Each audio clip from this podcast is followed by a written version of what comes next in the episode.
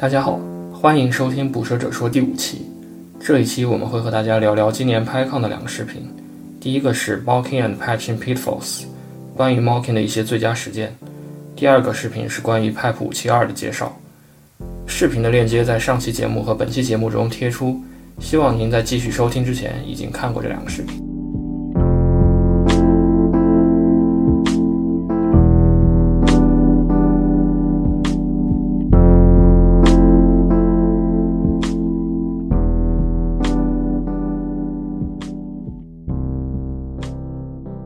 OK，Mocking and Patching Pitfalls 这个视频其实主要讲的是，啊，你在测试里面为什么要 Mock，怎么 Mock，然后 Mock 和 Patch，就是你从不同的阶段去 Mock。比如说，你可以 Mock 一个函数，你也可以 Mock 这个函函数里面用到的一个 Socket，这样，甚至你可以不 Mock，你直接在测试环境里面搭建一个 DB。然后把 DB 里面放上测试用的数据，这样，然后就介绍了一些，啊，嗯嗯，在写 mock 的时候的痛点，然后，呃，什么在什么情况下这个测试会拖慢效率，然后变得不可维护，以及那个讲师的一些经验吧。对，然后。我其实，嗯，第一年工作的时候，基本上都在写爬虫嘛，因为爬虫的代码里面有很多网络请求，我们是把这些网络请求都给 mock 掉了，所以基本上你写一个爬虫，你就要写一个测试，然后测试里面肯定会有一个 mock。你们当时是就写了很多的 mock，就是用的是就是那个呃标准库的那个 mock 吗？是啊，其实。都有，就是你去写 mock 的时候，你会发现，你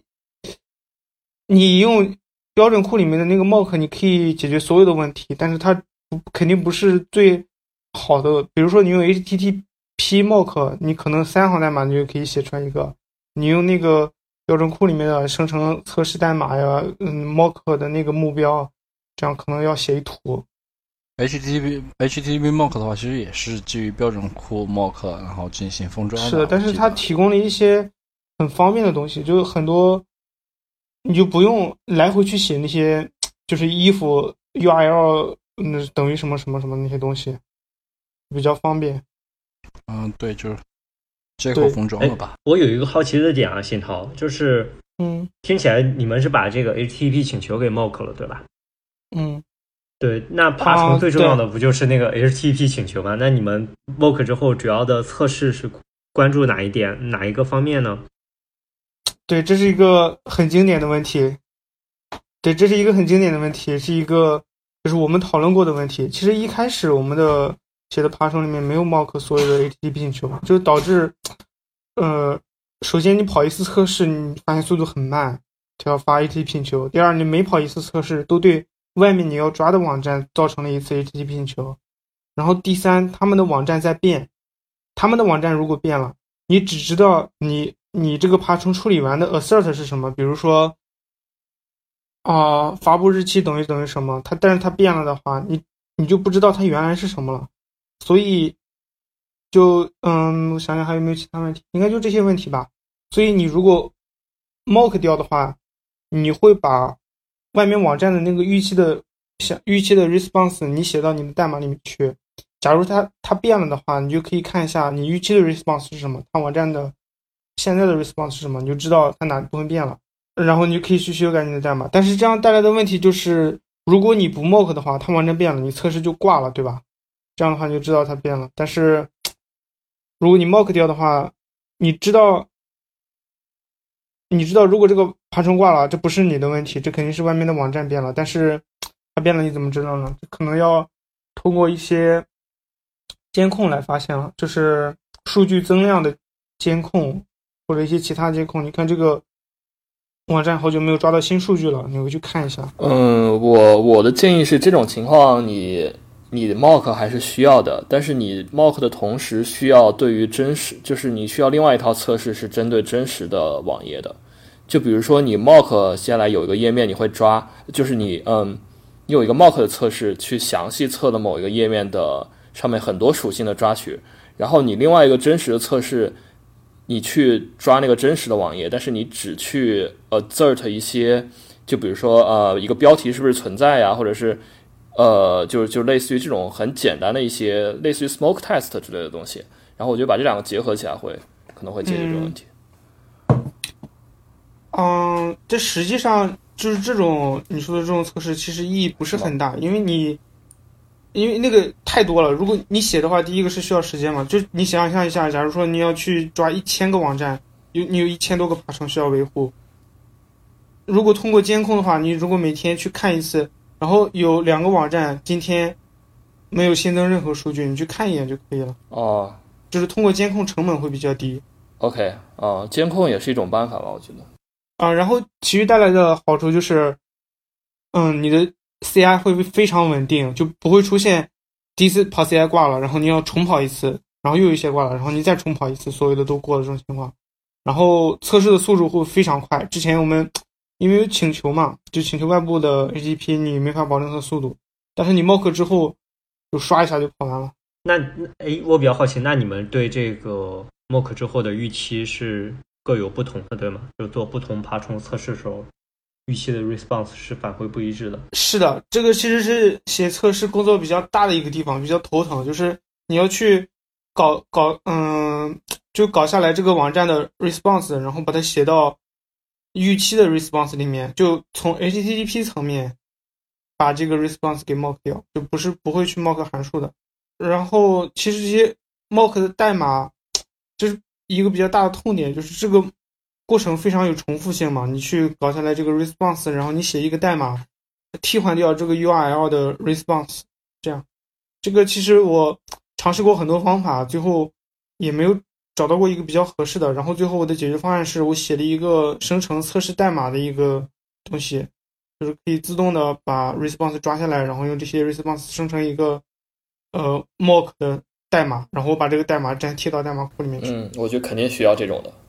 嗯，我我其实还是有刚才那个疑问啊，就是你的这个测试什么情况下会失败？哦，什么情况下会失败？就是你爬虫改了会失败啊。比如说你处理的逻辑，一开始你想，啊、取的是这个数据，呃，这个比如说你改了一个处理时间的格式嘛，比如说你把一个库从一个，嗯、你把处理时间的库从，呃 error 换到了一个另一个库，比如说，然后你可以看一下这个测试有没有挂，然后后面爬虫重构的时候也是一个比较好的那个，但是其实大多数情况下你不改它，它就不会挂。嗯，我对于我们这边的话，我自己常写写的话，我自己更倾向于是要做 mock，但是更倾向于是在内存中起一个 mock 的 HTTP server 来做，就像是 Java 里面有一个针对于 HTTP client 的库，它其实相对于来说就是相当于说是在内存里面起了一个 server 来做这件事情，就不单纯的是把它给呃 mock 掉，然后还是让它实际上存在一个 I/O 的一个交互。那个 talk 里面提到的，就是它是比较倾，就是用 fake 把 mock 替代掉这种思路。对我自己也倾向于，特别是像涉及到一些 DB 或者是其他东西，还是更倾倾向于去做一些内存的 server 来做。就是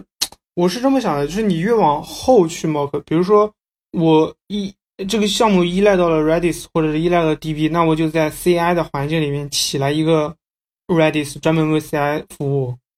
就是越往后，它可能模拟的情况越真实，但是越往前的话，就是我通过这个函数来 mock，就会这个测试就会越稳定。但测试稳定并不是你的目的啊，对吧？你测你的测试目的是为了发现问题，所以说，嗯，对吧？测试稳定没有意义啊。嗯，对，其实 fake 的形式确实会比 mock 更容易暴露一些问题吧，因为它只是说把最后面的那一步给替换掉了。对，但是相应的，其实它的实它的实现成本会高一些。对，因为你毕竟 mock 你在上层你就拿到了自己的预期，就是其实你并不关心你的这个依赖的内部运行是如何的，你总是假设它能给你一个预期返回，然后你来测自己的主主逻辑。对，但是 fake 这种形式就是，我是把我依赖的一个组件的最下层的依赖给替换掉了。是的，你想，你想，就是假如说你写了，你改了一点点代码，然后你的测试挂了。假如说你是我在很前面 mock 掉，你是 mock 掉一个测试里面的一个函数的话，你就很快可以看到这个函数预预期的返回是什么，我这个改动为什么造成了这个。假如说你用后往后面的 mock，你去 mock 了数据库的话，那你这个调试起来可能就比较麻烦，你要看数据库里面实际的数据是什么样子的，在哪个地方改了，然后调试的成本可能会高一点。为啥？我我没懂。但是你数据库的那些 fake 的 data 不是你自己设置的吗？就是而且一般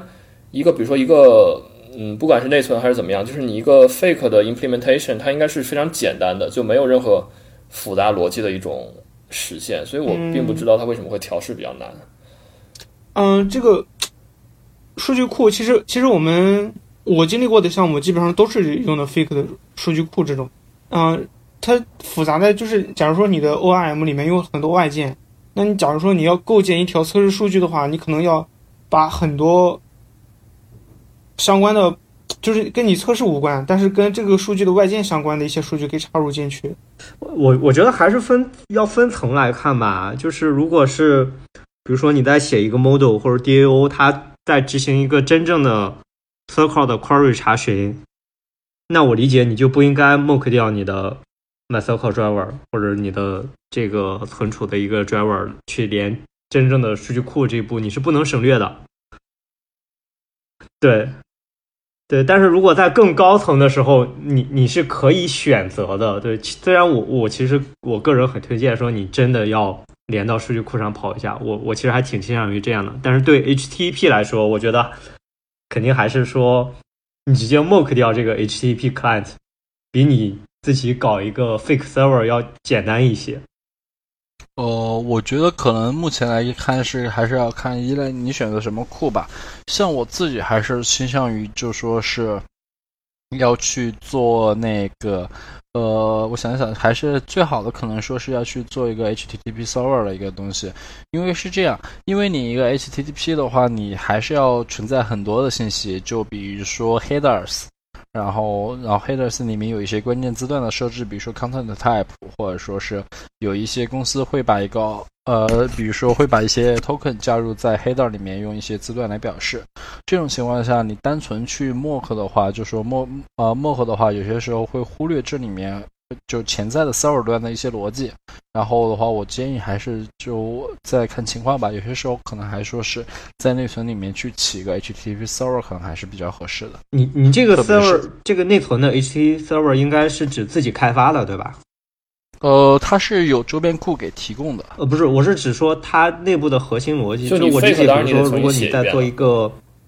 虽然很简单，如哦，对它，但是你可以简单的，它用它就说一套的，比如说你指定 header 是什么的情况下，然后，然后就说你在这个 server 里面去指定 header 什么情况下是正确的，或者说其他的，然后你就可以去 mock 到这个 header 它这个请求是不是这呃真正的发送了，或者是其他的。对我理解，比如说如果你在做一个 web server 开发的话。你测试自己的 Web Server 一般会选用这种方式，就起一个内存上的 Server，然后测试都是真的发请求，然后拿打到自己的开发上，然后拿到完整的 Response 做测试。但是，我觉得信涛的那种情况，如果写一个 Fake Server 可能会麻烦一些。呃，对，而且还有一种情况是，呃，你如果是用就说是强类型的语言，就比如说像是呃 HTTP Client，就是像 Java 这种。或者说像 Go 浪这种东西，你不太好 mock 的。你想说是静态类型的？对，静态类型的，对，静态类型的，就说是静态类型的语言。然后你不太，呃，即便你是做依赖注入，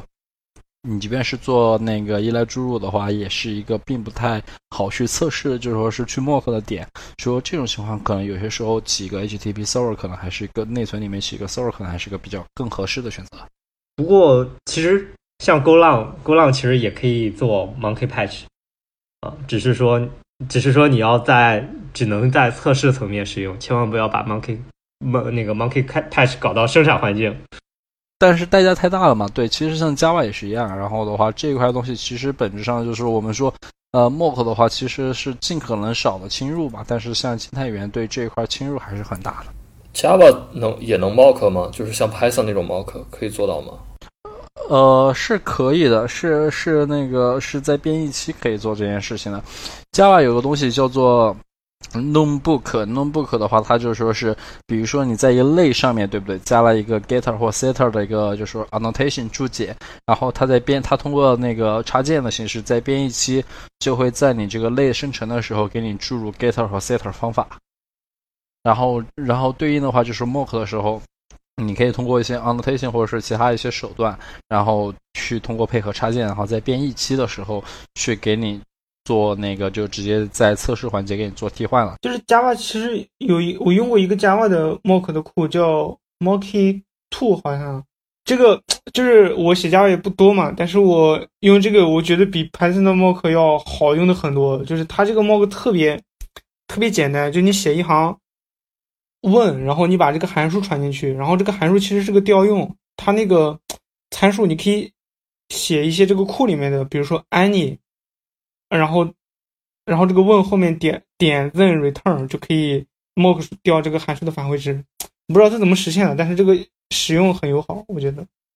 对，但是它其实它其实也是应该就是在编译器做了一些手脚，但是这个地方就存在一个东问题，就说是它那个东西就说是你要 mock 是没问题的，但是你你要前提是你的就说是设置的合理，像 Python 那种。像 Python 那种，我直接去 mock 某一个 method，就是你 import 的某一个值，然后 import 后的某一个值，就是某一个具体的内存中的某一个变量，这种东西在 Java 里面还是相对困难。对，我觉得 Python 这个其实它是一个嗯双刃剑吧，就是说一方面它能够去真正 mock 一个 import 的东西，就是包括很深层的 import，是让你很多东西测试写起来方便了很多，但另一方面它有会有一些比较 tricky 的 bug。对，我觉得的话，反正我觉得看这种看场景吧，我自己更青睐于是倾向于说是通过合理的代码，然后可以说适当的时候可以做 mock，但是更多的时候可能就更倾向于说是去用一个呃内存中的 server 来模拟这些东西。嗯，其其实感觉曼珠萨克你提到这个就是他那个 talk 里讲的，他 talk 里就说，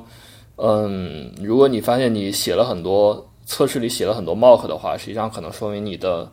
代码就是写的并不是特别好。对我，对，其实其实有些时候你其实是把控制权，就说是设，就说是其实你本质上也是在用那个设计模式那一套，就说是比如说像控制反转这一套东西。但是你其实本质上你用 mock 只是将就说你的注入，就说是注入这一套东西交给 mock 来做了，就说是把呃风险转移到另外一个第三方的库上面去了。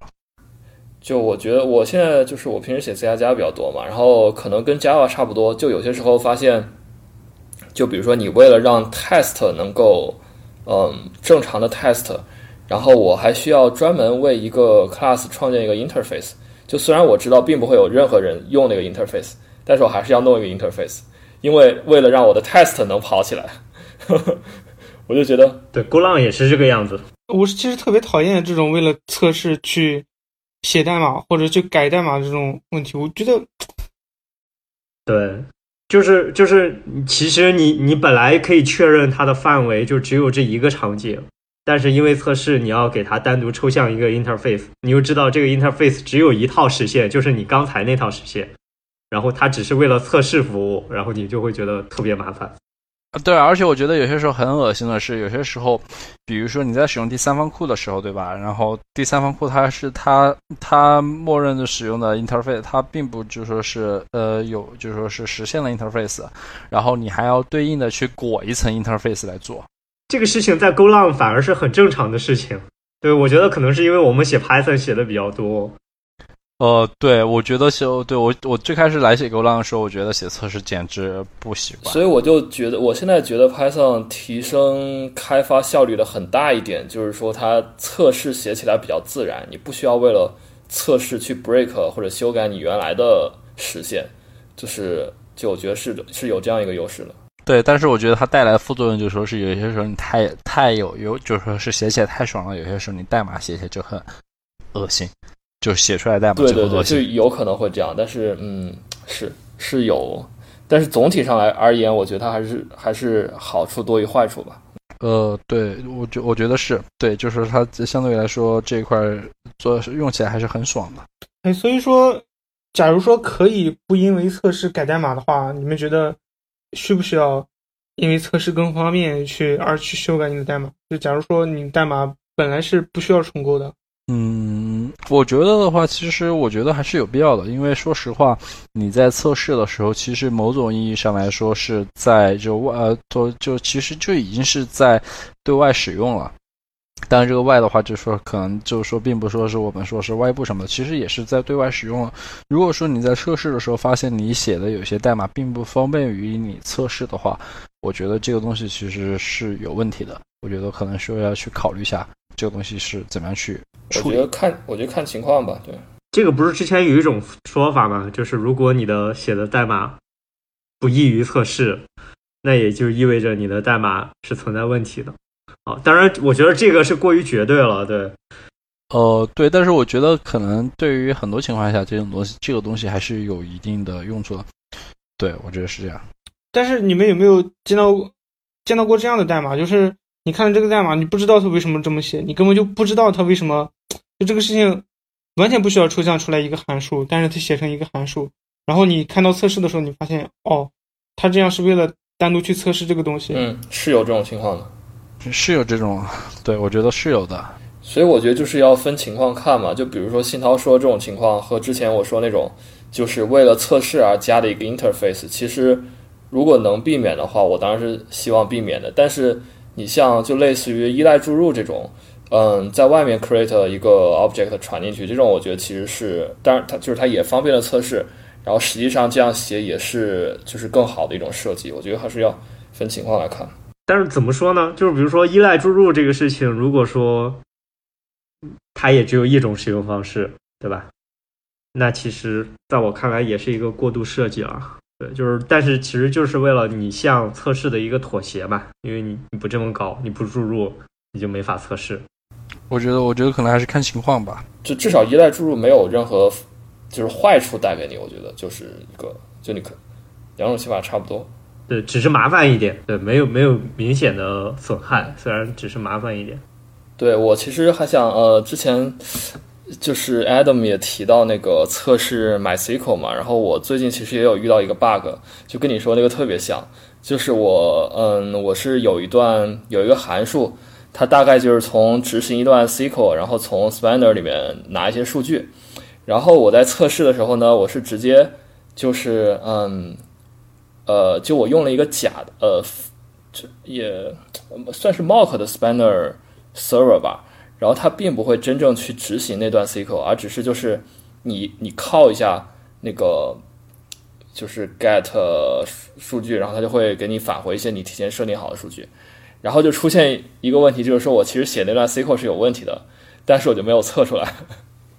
就是还是挺重要的。我我其实有一些小的经验总结吧，就是。因为我我更多的开发的就是和这种数据绑定的一些应用嘛，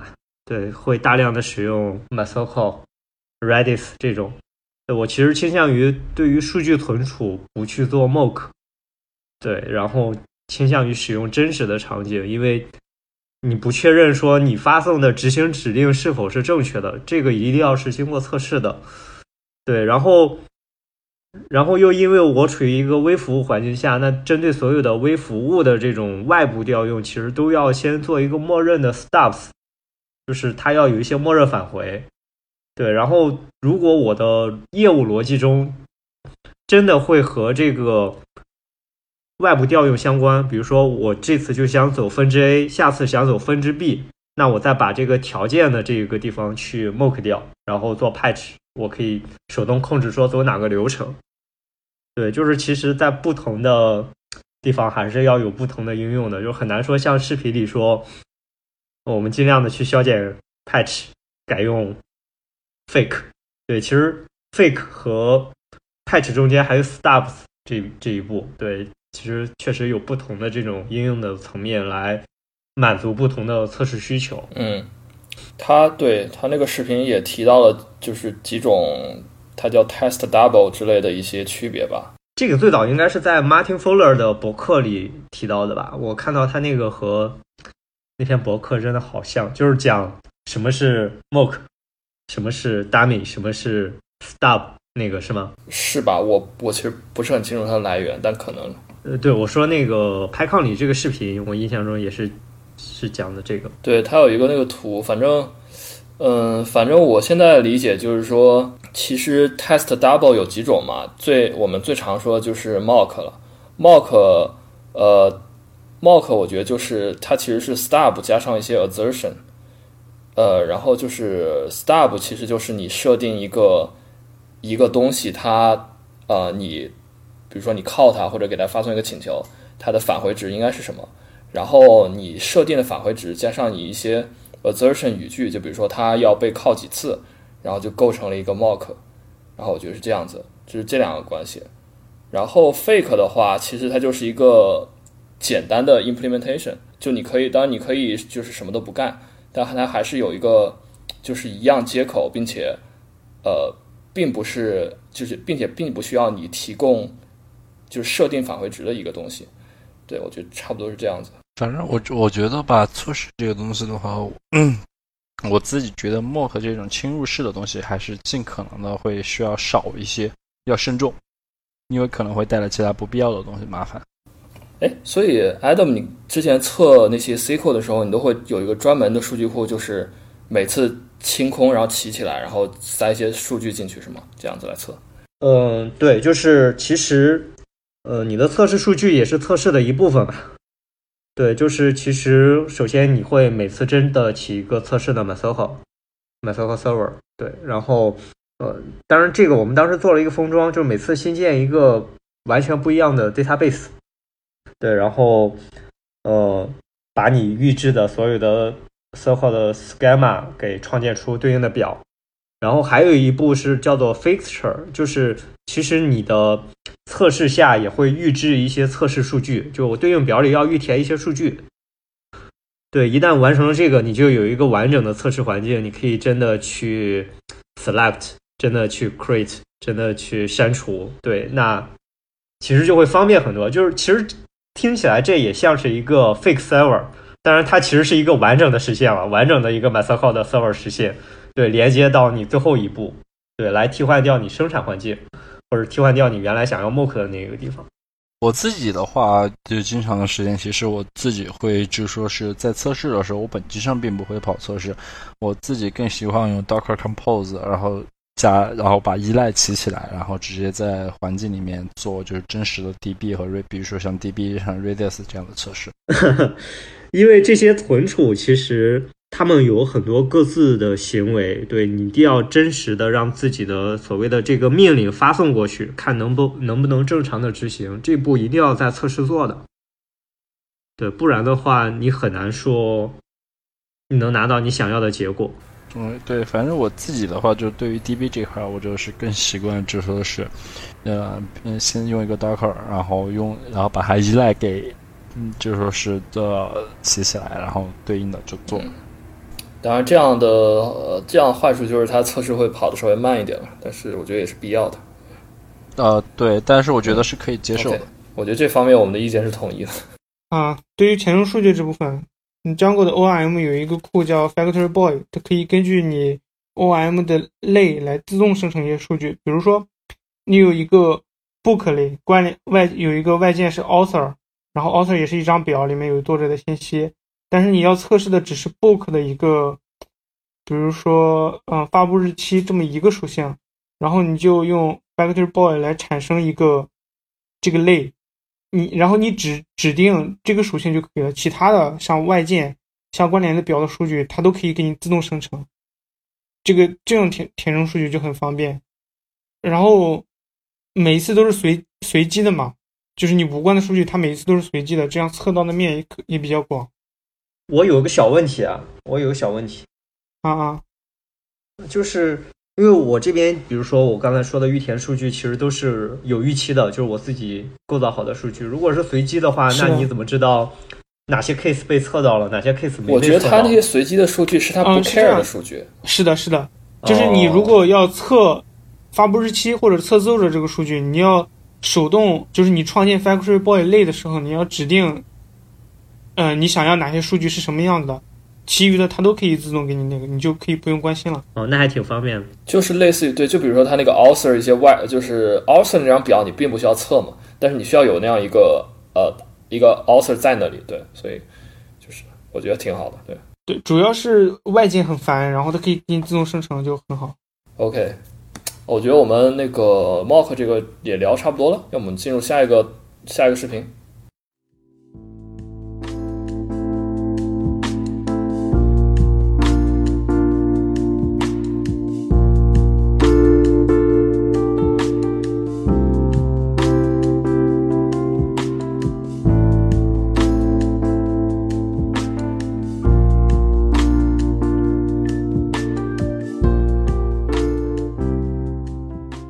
好的，那我们现在聊一聊，然后传说中臭名昭著，也不叫臭名昭著吧，然后就说是影响非常大的 P P 五七二。哦，OK，这个我呃我我来介绍一下吧。然后呃，Pipe 五七二就是就是嗯，这个 应该从哪里开始介绍呢？就就这个这个东西是一个 Pipe，呃，我们是不是我们以前我们以前介绍过 Pipe 是什么吗？好，好像没有吧？就当我们没介绍过吧。然后那个 Pipe 的嗯全称是 Python Enhancement Proposal，嗯，它意思就是说，比如说你想给 Python 去增加一个什么功能，呃，就举个例子来说，你想把 GIL 给去掉，那么一般的流程就是说你要去提出一个 Pipe，然后就是它相当于就是一个设计文档，简单的说。然后呃，你把这个东西发出去，然后会有人来 review。然后如果说那些就是呃能够呃具有投票权的人，就是说他愿意接收你这个 pipe 的话，那么你就可以进入到下一个 Python 的版本里面。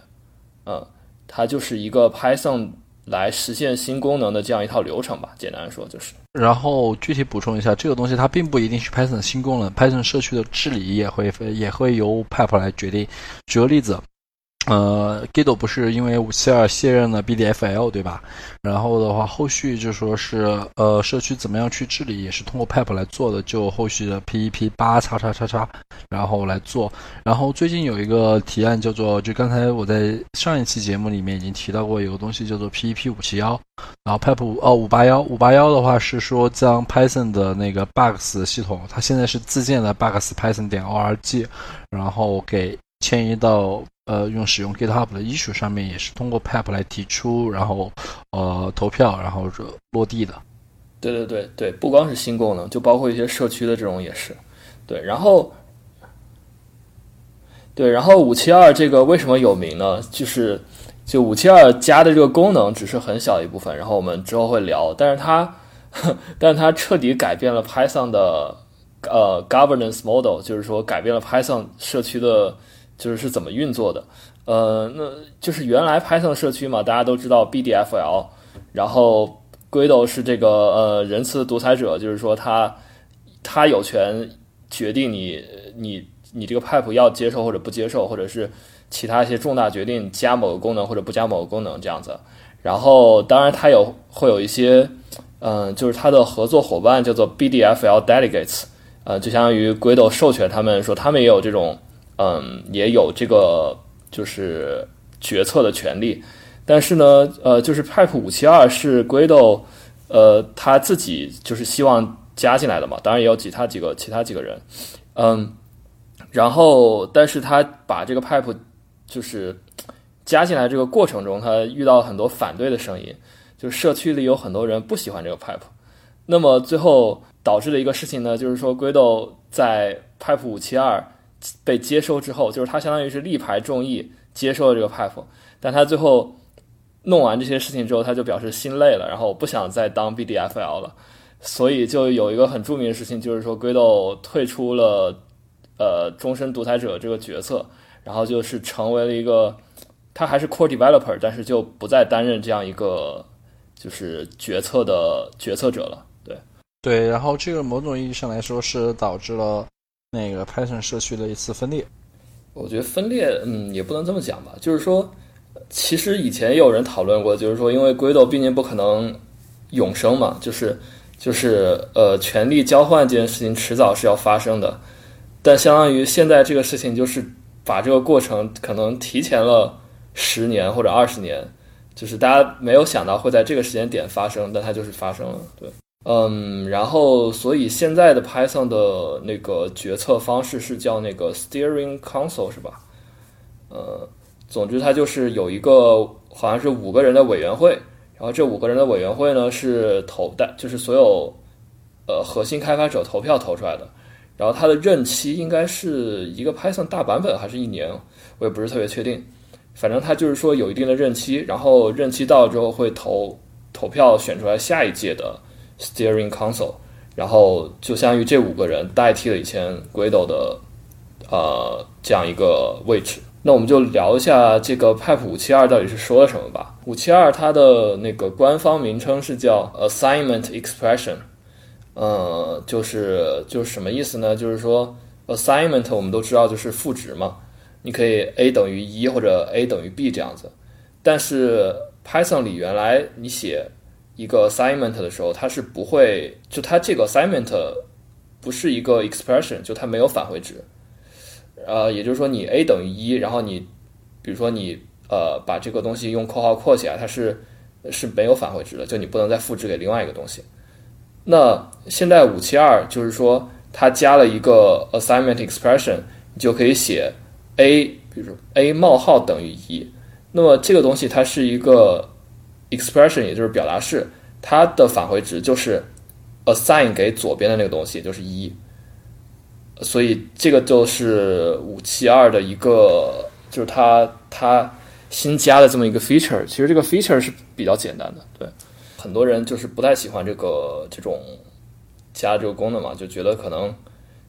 就是以前 Python 里面并不存在，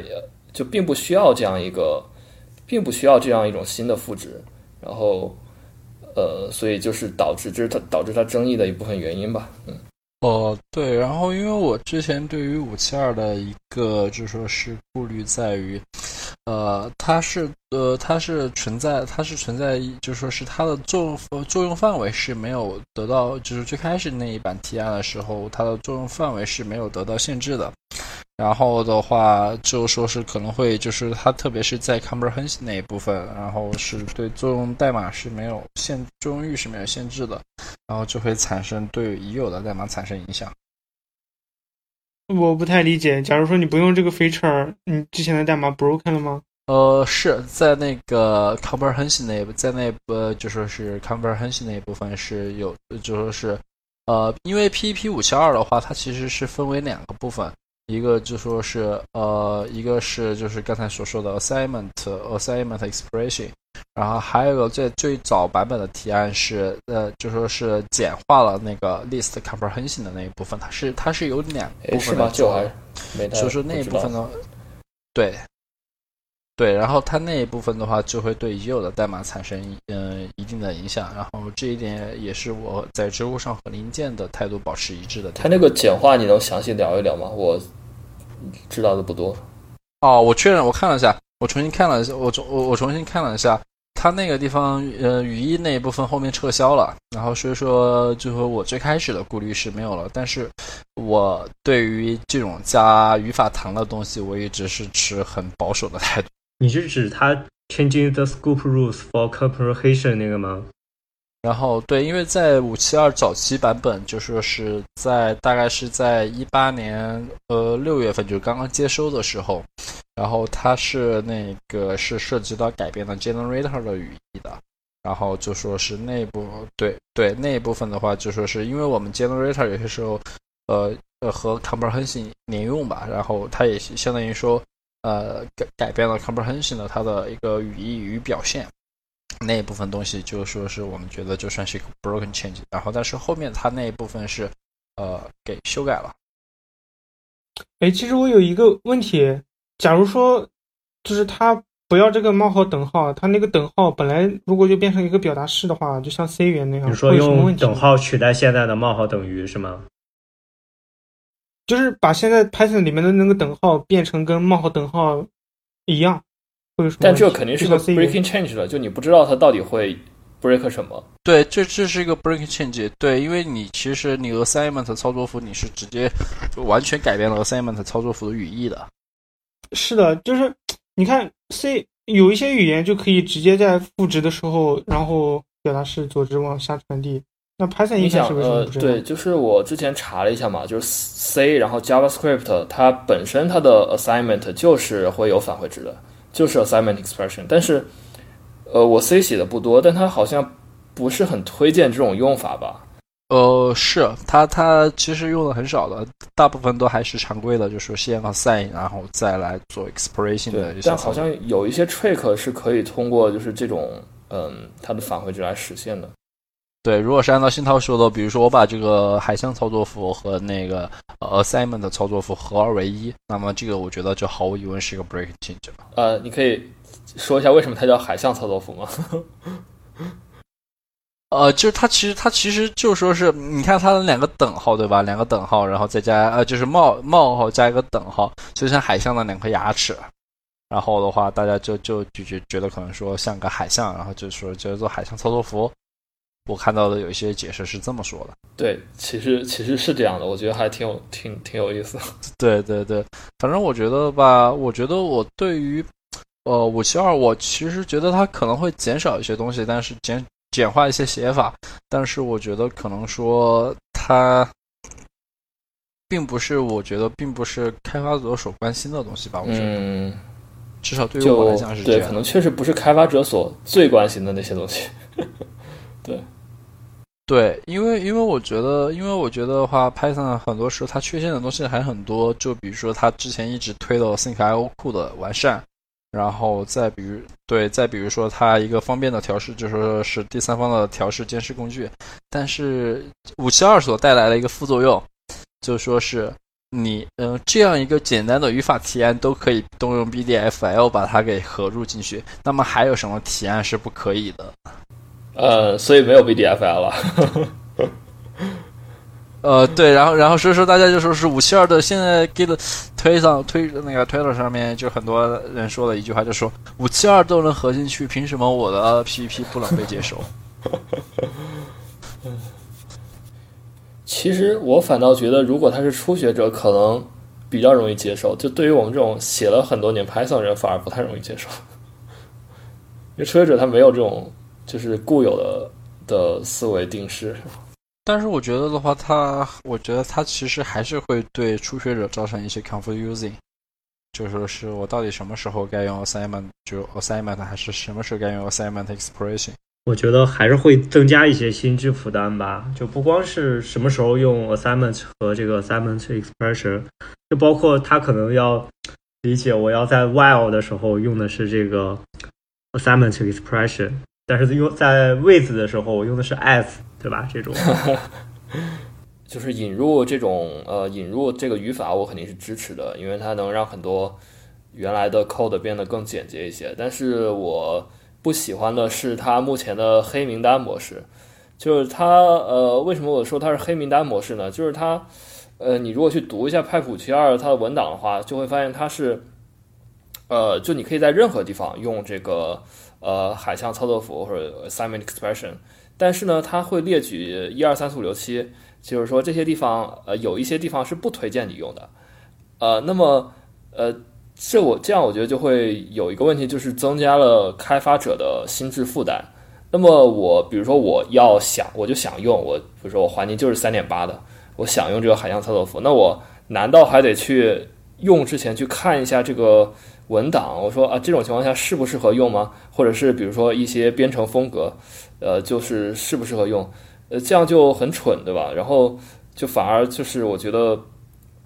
就就是增加心智负担。那我觉得更好更好的一种方式，其实是类似于 Go 浪的这种形式，就是 Go 浪里面它也有一个语法堂是呃，就是这种海象操作符。虽然它虽然它和 Python 的语义不一样，它是 Go 浪里面是声明加赋值的语法堂，但是它呃 Golang 好的一点就是说。呃，总之就是说，Golang 里面它会规定你能够在什么地方去用这种这个操作符。那呃，就是有限的几个地方，比如说那个呃 if 或者是 for 里面。那在其他地方你如果用的话，它编译就会出错，程序就没有办法解析。那我觉得 Python 其实也完全可以这样做，对吧？这样就是我觉得白名单的模式会比黑名单要要好很多，就是能极大的。减少用户的心智负担，但是我觉得，如果说是要对于那个就做黑名单模式，就是白名单模式的话，可能说是对又是一个比较大的一个就是欠机了。虽然说是这个欠机并不影响应用层的用户，但是对于底层的实现来说，我觉得可能又会进行一有可能大的修改。有可能，呃，不过这方面我也不是特别懂。对，因为感觉你这个说的话，其实就是把一部分，就说是把一部分的交给用户的东西，交给那个语法前置检，就前置到语法检查来做，对吧？就交给对啊，交给那个 parser 来做嘛。对，然后所以说，我觉得这一块的话，可能又是个比较大的欠节，然后就不知道 ROI 高不高了。从用户的角度考虑，对吧？那样肯定是我觉得更好一点的。啊，对对对对，我觉得，我觉得，反正我觉得这个提案的话，算是 Python 应该算是 Python 历史上意义比较深重大的几个提案吧。但这个意义也有可能是正面意义，也有可能是反面意义。我我会觉得说，关于这个的，就是我们觉得它到底好不好，可能还是要再用一段时间。我我其实第一时间看到五七二，我是比较反感的。对我就是我当我第一次看到五七二提案的时候，对，因为它额外引入了一个，呃，这个海象操作服之后，其实对我来说，我觉得并没有什么太大的优势，但是确实是增大了我的心智负担。我又多了一种写法，以及我要看别人的时候又多了一种写法，以及它其实可以在很多地方应用，但是那种应用又不是最佳应用。对，然后我觉得还是要写写看吧，对，因为毕竟都没写过，然后可能也许未来就适应了，也不确定。我刚开始写 GoLang 的时候就觉得哇，好难受，好啰嗦。现在还是好难受，好难受。后来你就觉，现后来你就会觉得，这就是 GoLang 的风格。阿 Q 精，嗯，这这算阿 Q 精神吗？就是整个 GoLang 社区，大家都是围绕这种风格构建的呀，所以你就会觉得，那你就只能习惯它呀，因为你不可能说，我选择别的方式，确实会引入一些好处，但是你会发现和整个的风格都不统一了，你就没办法去去把一个项目把 N 个库组织在一起，对。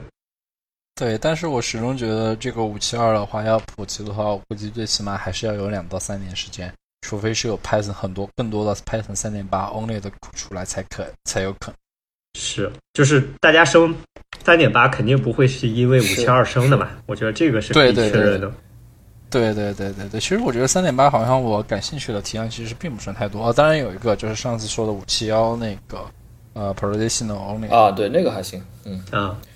呃，对，其实我觉得，就比如说，假设一个公司，呃，它应用三点八，可能也会有它自己的，就是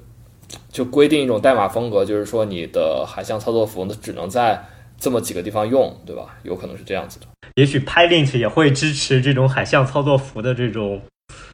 呃不优雅实现的 lint。对我我觉得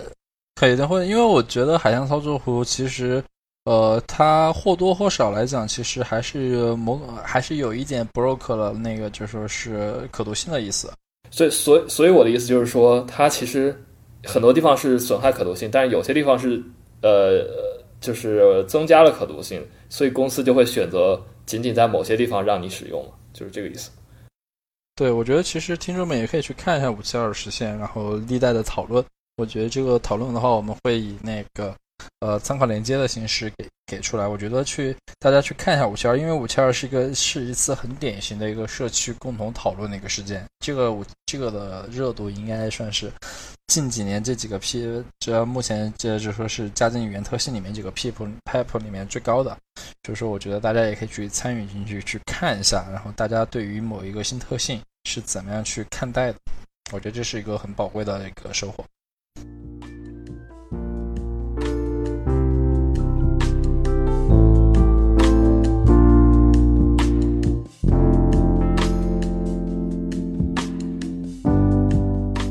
我们这期还推荐吗？对，哦，呃，我没有准备，推荐吗我没有准备推荐呀。哦，我也没准准备。有有人想，有人如果想说的，我觉得随便说就好了，我也没准备。如果没有就算了。呃，之前有一个，之前有一个打包工具，看了一下，叫太怎么不太会读，它是用嗯、P Y O X I D I Z E R，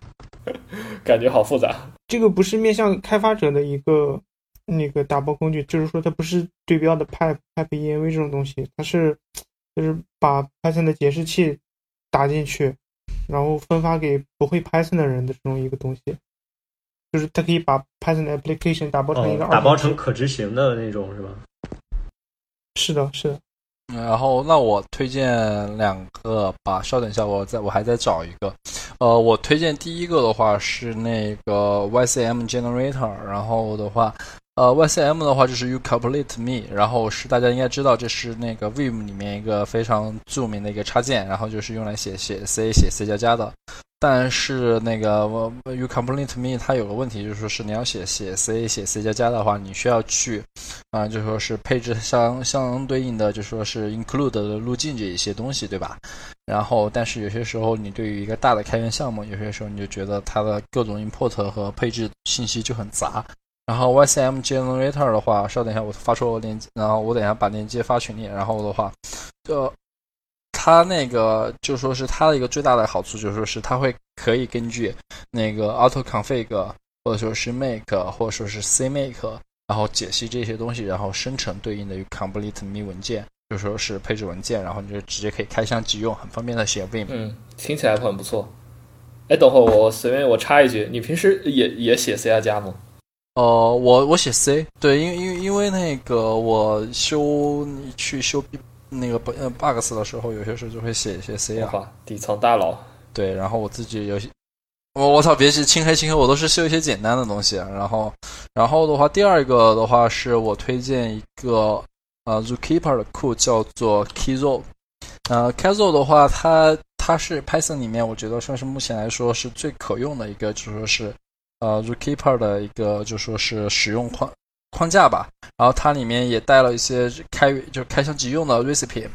嗯，最简单的就说是我们我因为我们组之前也贡献了一个叫做 tree cake，然后这个 tree cake 的一个诞生的一个前因就说是呃呃 zookeeper 的话是没有设置递归监听原语，然后 tree cake 的话就可以通过一个构建一个内存快照来帮助就说是在没有设置递归监听源语的情况下来就说监听对应的数据变化。然后这个东西它还有一些其他的，比如说像选举，比如说像分布式锁这样一些开箱即用的那个东西。然后在 Python 的环境里面，我觉得这个算是比较可用的一个东西，所以说我觉得我可以推荐一下。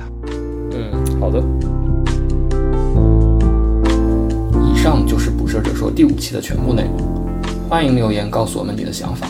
或者加入我们的 Telegram 讨论组。各位听众，我们下期再见。